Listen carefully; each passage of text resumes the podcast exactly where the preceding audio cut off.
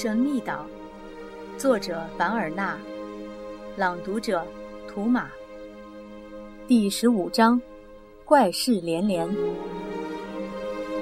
了解了埃尔通的历史后，史密斯心中有了一个新的回国方案。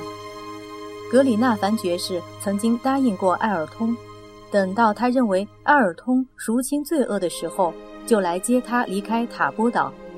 他们正好可以利用这一机会回到祖国。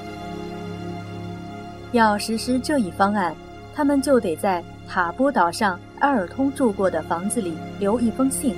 可惜，前次到塔波岛去的时候，根本不知道埃尔通的故事，而现在天气又太冷，只好等到明年春天再去。于是，大家都忙着做日常的工作。准备在花岗石宫里度过第三个冬天。在暴风雨到来以前，他们准备利用小船做一次环岛航行，考察一下沿海地带，特别是从瀑布河到鳄骨角一带，还有鲨鱼湾沿岸的情况。同时，他们还希望能找到一点解开岛上秘密的线索。史密斯建议埃尔通也参加，可是埃尔通愿意留在岛上。于是大家决定让埃尔通和杰普在花岗石宫留守。这次环岛航行从四月十六日清晨开始，到十九日下午结束，历时三天。这次航行对于了解林肯岛海岸的情形是有意义的，但丝毫没能帮助他们解开心中的谜团。而十八日夜间的谈话还引出了另一件难以解释的怪事。那天下午。海上刮起了大风，潘克洛夫打算驾船到鲨鱼湾去躲避，可倒霉的是，那时正赶上退潮，乘风破浪号无法驶进海湾。而等到涨潮的时候，天色又已经很暗了，潘克洛夫只好把船停在海面上过夜，以免在黑暗中搁浅。唉，潘克洛夫说：“要是海滨有个灯塔，水手们就方便多了。”是的，赫伯特说：“这一次好心的工程师不能点火引我们入港了。”真的，史佩莱说：“那次要不是那火光，我们绝不能回到。”火？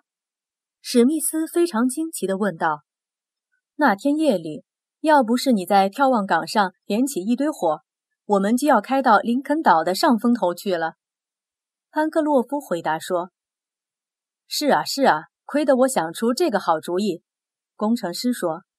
这一回，水手接着说：“除非埃尔通想到这一点，要不然就没有人为我们效劳了。”几分钟以后，工程师看看只剩记者和自己在船头，就弯下腰来，低声对他说：“史佩莱，十月十九日夜里，我绝对没有在眺望岗点过火。”史佩莱觉得不可思议。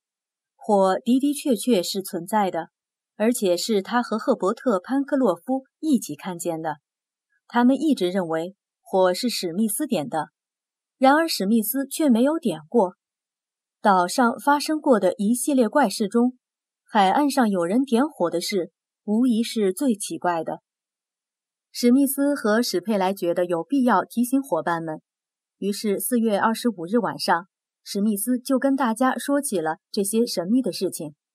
这些事情包括：工程师掉在海里以后，怎么会到几百米以外的内陆来的？而他自己竟一点儿也不知道。当时托普又怎么找到几公里外的壁炉的呢？托普和如艮进行了一场搏斗以后，怎么会莫名其妙的被抛到水面上来呢？小猪身上怎么会有一颗枪弹呢？没有遇难船只的遗迹，怎么会有一只箱子好好的搁在海滩上的？装着纸条的瓶子，怎么偏偏在他们试航的时候出现？正在他们需要船只的时候，为什么他们的平底船那么巧断了绳子，又那么巧从慈悲河上飘到他们身边来？在猿猴侵袭他们以后。软梯怎么会那么巧的从花岗石宫上面落下来？艾尔通从来也没有写过纸条，纸条又是谁写的？赫伯特、纳布和潘克洛夫听了，你瞧着我，我瞧着你，不知道应该怎样回答。这一系列的事情，今天是头一次被归纳在一起，让人特别惊讶。还有朋友们，史密斯说，十月十九日那天夜里，纳布和我都没有在眺望岗上点过火。如果你们看见那里有火，那准是别人点的。潘克洛夫、赫伯特和纳布都愣住了，他们不得不承认，每当林肯岛上发生紧急情况的时候，就有一种不可思议的力量在帮助他们。从这一天起。潘克洛夫和纳布常常谈起这些无法解释的事情，他们简直就要认为有什么超凡的力量在暗中统治着林肯岛了。第三个冬天，移民们的大部分时间是在花岗十公里度过的。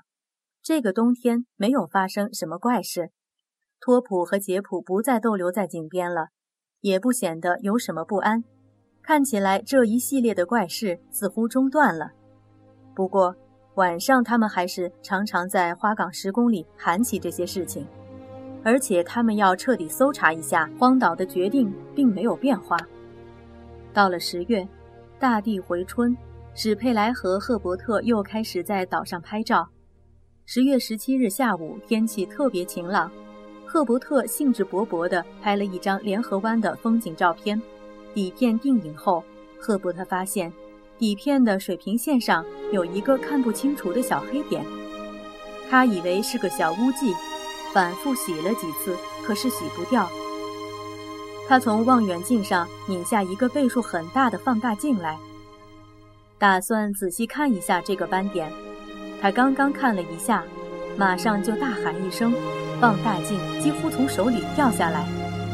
他立刻跑去把底片和放大镜递给工程师。